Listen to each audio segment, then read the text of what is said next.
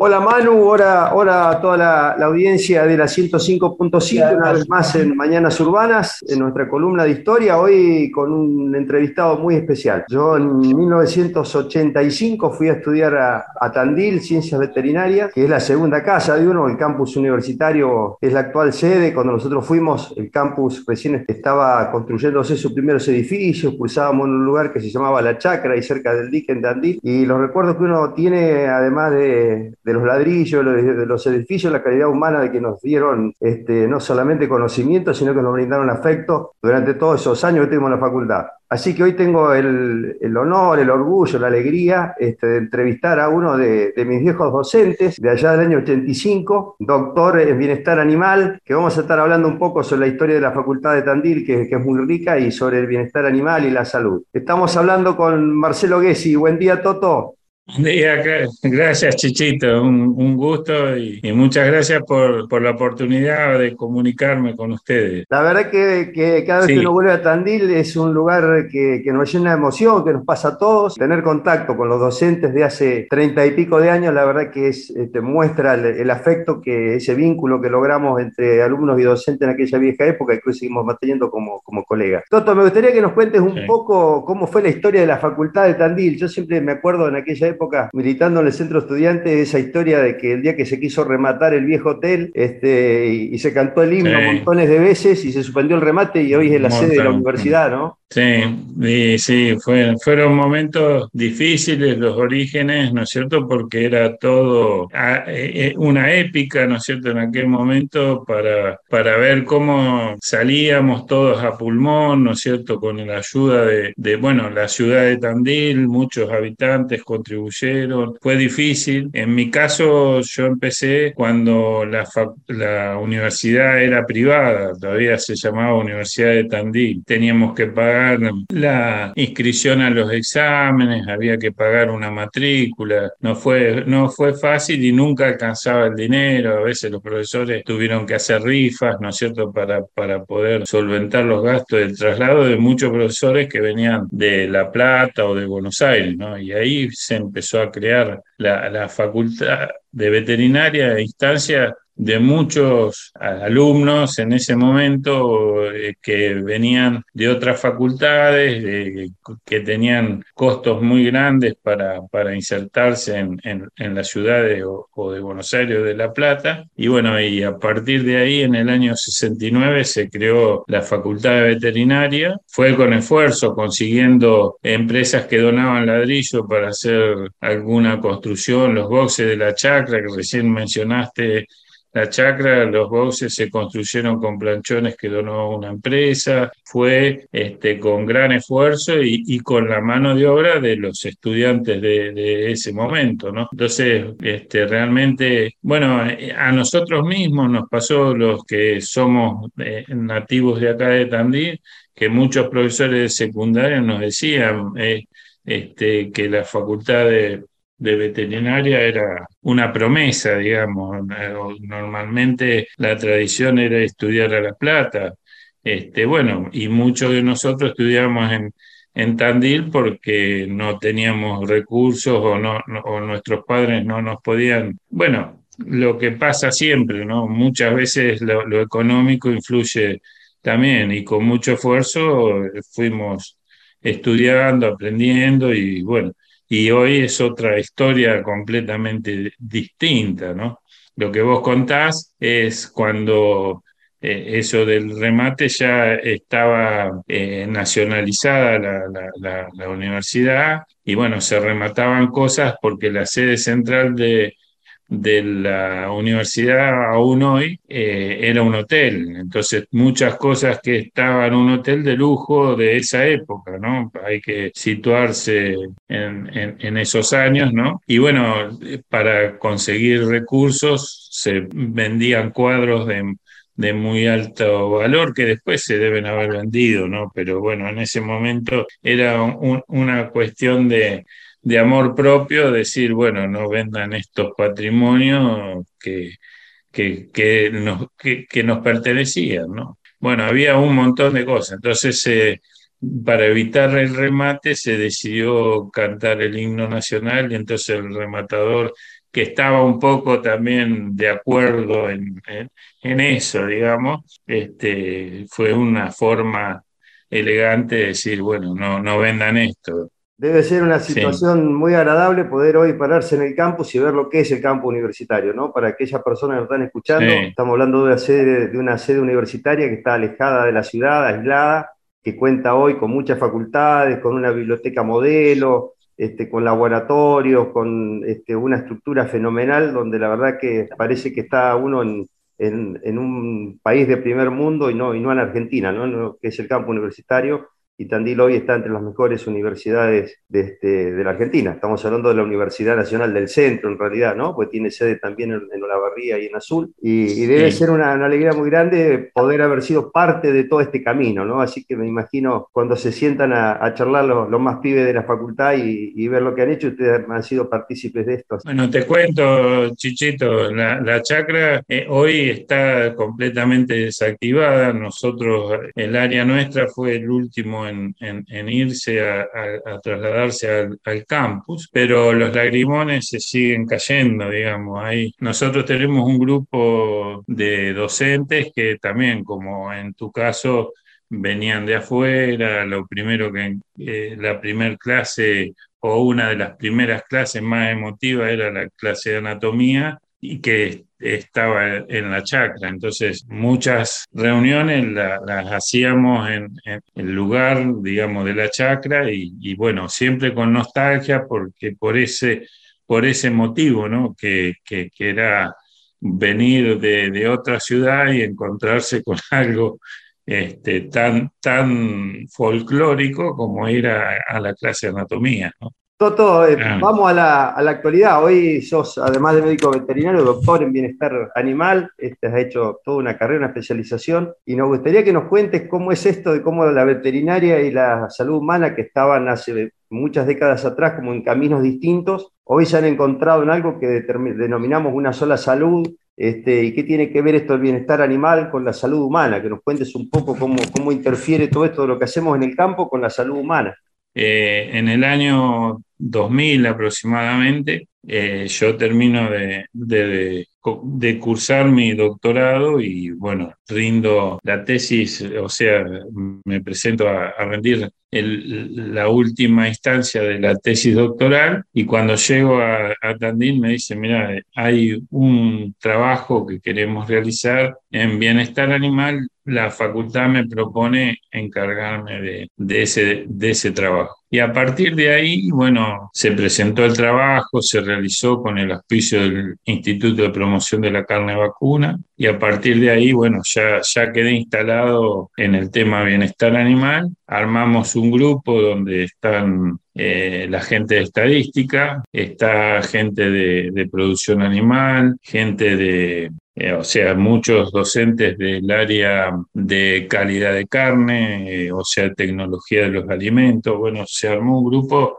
bastante interesante porque todos son temas que convocan al, bienestar animal y de vez en cuando algunos de, infecciosas o, eh, o, enfermedades parasitarias cuando, cuando el tema lo requiere. El tema de una salud es un, si bien parece un tema nuevo, eh, más o menos en el año 2003 la OIE, o sea, la organización hoy eh, eh, se denomina OMSA, a partir del 30 de mayo cambió el, el, o sea, Organización Mundial de la Salud Animal, antes era la, la OIE. Es un tema viejo porque viene de años que se sabía que lo que pasaba con los animales pasaba con los humanos, o sea, las enfermedades se transmitían en forma cruzada. Lo que se agrega ahora es la relación que hay entre el humano, los animales y el medio ambiente, digamos. Y se procura esto, estas tres eh, interrelaciones que son cruzadas, ¿no es cierto? Todo lo que pasa en el ambiente, ya lo vimos en la pandemia mejor ejemplo que la pandemia del COVID-19, ¿no es cierto?, donde eh, el ambiente eh, muchas veces te funciona e interacciona con el hombre y con el animal y se cruzan las enfermedades, bueno, tiene que ver mucho con eso. Y sobre todo en el caso nuestro de la producción agropecuaria, hoy es un tema que además del ambiente,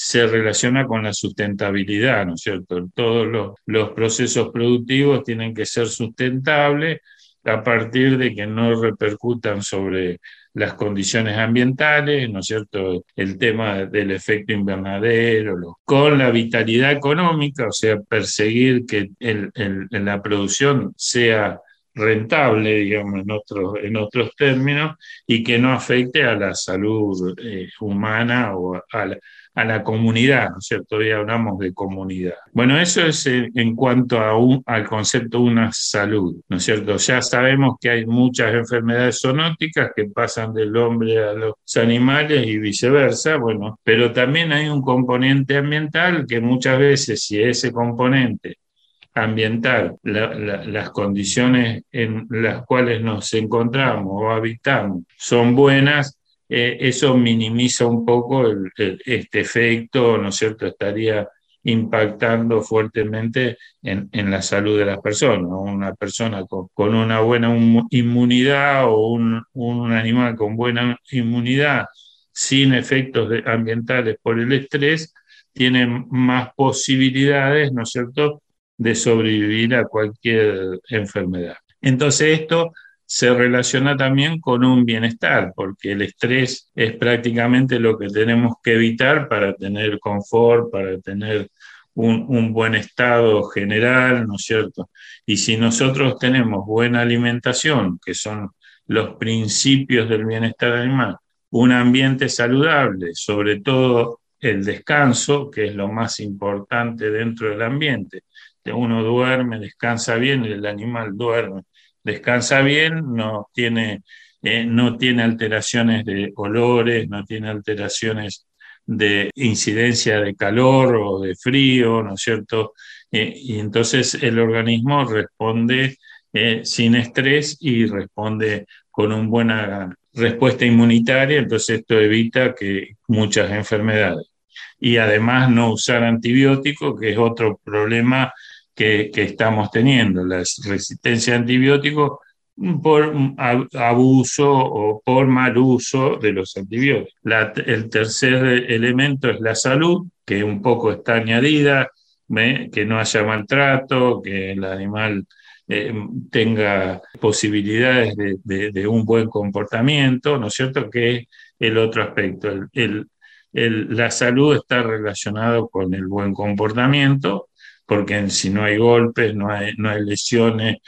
El otro aspecto es eh, que no hayan estereotipias. Las estereotipias son comportamientos de corto plazo que se producen, ¿no es cierto?, ante situaciones estresantes, los animales, o, por en algunos casos por comportamientos aprendidos, ¿no es cierto?, anteriormente, por ejemplo, estar mucho tiempo los animales encerrados, eh, mascan los barrotes, no, tienen un ambiente que los motive o se le da la comida en, horarios muy diversos. Eh, los animales como nosotros tratamos de tener cuestiones predecibles, entonces es conveniente dar siempre al mismo horario la, comida. Bueno, esas cosas son elementales para, para que no se estresen, para que no tengan ansiedad, o sea, todos los efectos mentales del estado mental, que es el último, el último eslabón de, de, esto que son los principios de,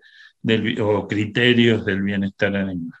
Por ejemplo, un bovino, hay algunas situaciones que son de, poco tiempo, ¿no es cierto? Cuando no se trasladan en el tiempo, la memoria es de, de tres a cuatro meses. Cuando son eh, cuestiones que le molestan y persistentes, ¿no es cierto? O, muy potenciadas, eh, esas duran hasta un año en la memoria. Entonces esto hay que tenerlo hay que tenerlo presente, ¿no es cierto? Un castigo, digamos, que es de corto tiempo, una vez y nada más, puede durar dos o tres meses. En cambio, el castigo reiterado, muy agresivo, eh, que, causa demasiado dolor a los animales, puede persistir durante un, año.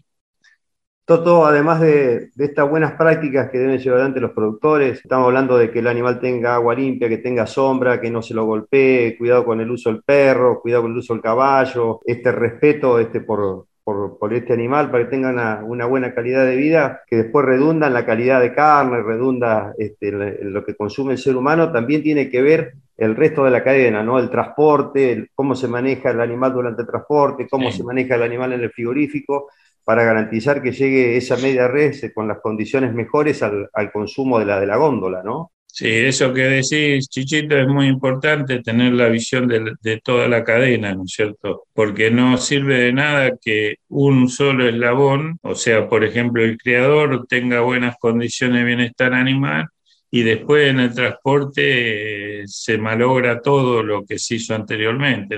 El transporte, nosotros hemos puesto mucha atención al tema del transporte porque justo es un eslabón importante porque en pocas horas, ¿no es cierto?, pone en riesgo todo lo que se hizo antes, pero es importante esto que vos decís, que toda la cadena, y sobre todo el frigorífico, que es el último acto del bienestar animal. En el frigorífico también es importante hasta que el animal, o sea, el bienestar animal termina, si bien termina cuando se lo sacrifica el animal, ¿no es cierto?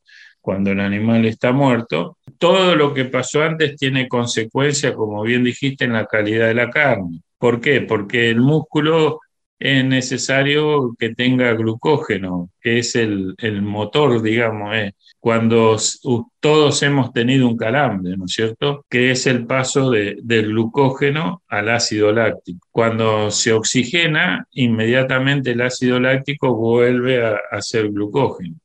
En el caso de la muerte, como no hay oxígeno porque ya no llega sangre a los tejidos, el glucógeno que está en el músculo se convierte en ácido láctico y lo que ocurre es que el pH del músculo baja considerablemente. Ahora, cuando uno lo maltrata al animal, el glucógeno se pierde, se sale por respiración, por orina, se va ¿no es cierto? Porque el animal está en un estado de alerta, está estresado con lo que hablamos de estrés, ¿no es cierto? Entonces, cuando nosotros matamos al animal, no hay glucógeno suficiente y el pH no, no baja, queda alto de 6 ¿eh? para arriba, 6, 6, 7, 6, 8, ¿no es cierto? Entonces, eso hace que se retenga agua y que la carne esa no, no pueda ser usado porque es como masticar una goma, ¿no es cierto? Llena de agua. Y al contener agua se llena de bacterias, entonces se, se malogra o se pudre rápidamente la carne y esa carne no puede ser usada por ningún, para ningún fin, porque tiene una vida útil muy corta, en poco, en poco tiempo, un día o dos, ya se pone mal y, es de muy baja calidad. Este, me gustaría que le deje algunos tips a los productores respecto a las cosas principales que deberíamos hacer en cuanto a bienestar. En cuanto a los productores, mira, uno se asombra, Chichito, por cómo, cómo ha evolucionado el tema. Mira, yo te hablé del 2000 a, la actualidad.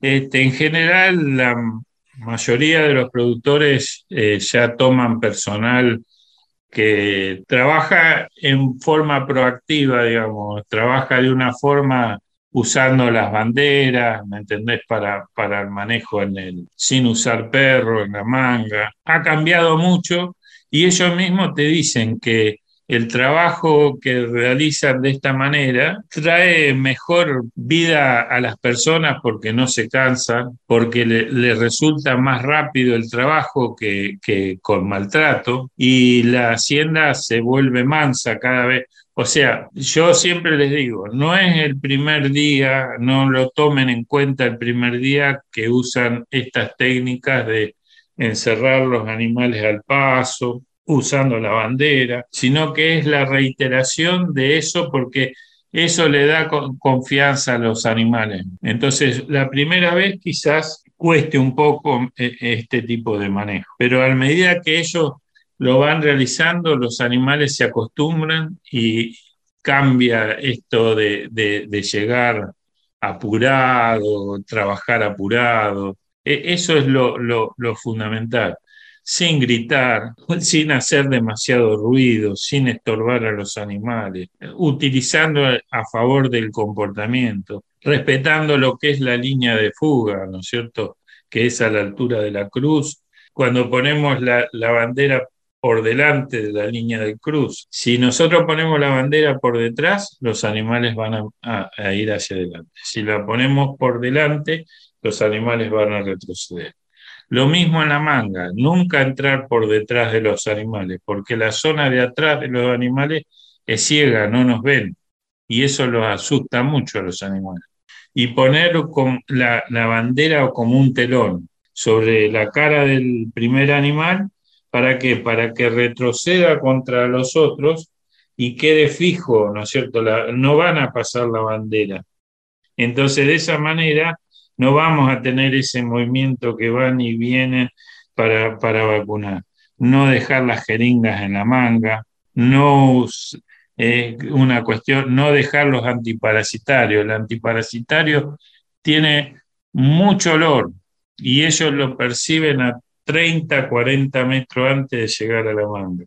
Entonces, estas cuestiones básicas, ¿por qué? Porque le van a dar miedo y van a evitar querer entrar. Eh, entonces, pongamos un poco más alejado, ¿no es cierto? Y no dejemos cosas tiradas en, la manga, porque de esa manera ellos se acostumbran y no saben en qué momento los vamos a vacunar, los vamos a antiparasitar.